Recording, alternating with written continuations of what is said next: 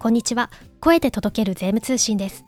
この番組は週刊税務通信を発行している株式会社税務研究会が税制改正の動向1週間分の税務会計ニュースなど旬なトピックスをお届けしています。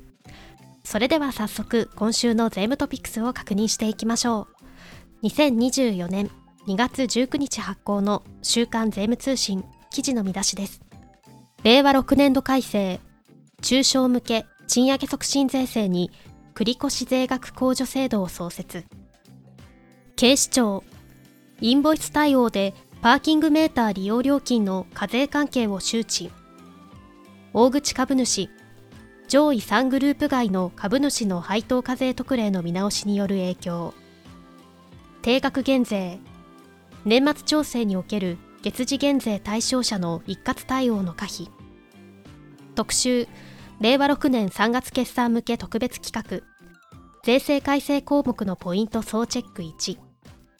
法人税率等欠損金の繰越控除繰戻し還付。東京国税局消費税課長浜田正義氏によるインボイス制度開始に伴い消費税を初めて申告する際のポイント。個人事業者が消費税の申告で誤りやすい事例なども解説。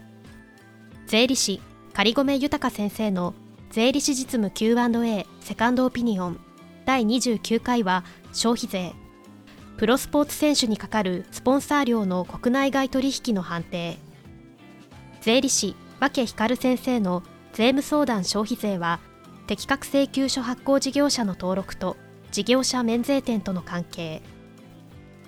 ショーウィンドウは過去の業績と事前確定届で給与。マイナポ連携と長所枚数の判定です。それでは今週の週刊税務通信展望欄を見ていきましょう。中小向け賃上げ促進税制の繰越税額控除を適用する場合の手続きが明らかに。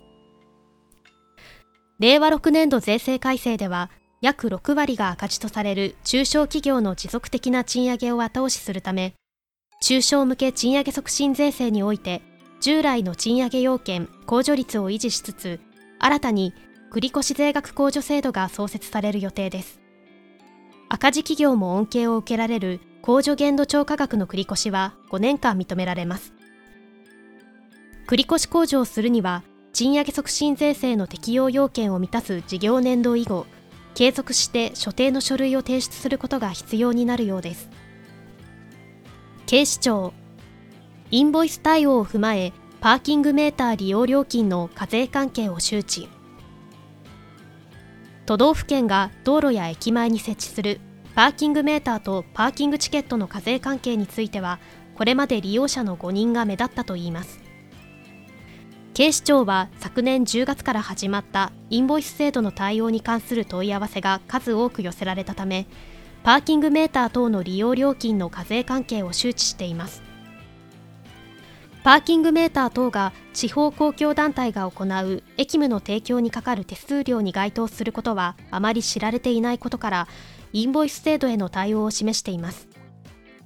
6月実施予定の定額減税。月次減税対象者の年末調整時における一括減税の可否は？2月13日の衆議院本会議では定額減税の実施を含む所得税法等の一部を改正する法律案が審議入りしました。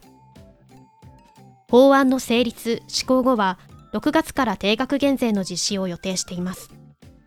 そこで本市では一部の源泉徴収義務者からの年末調整時に一括減税する方法は認められるのかという疑問点を取り上げます。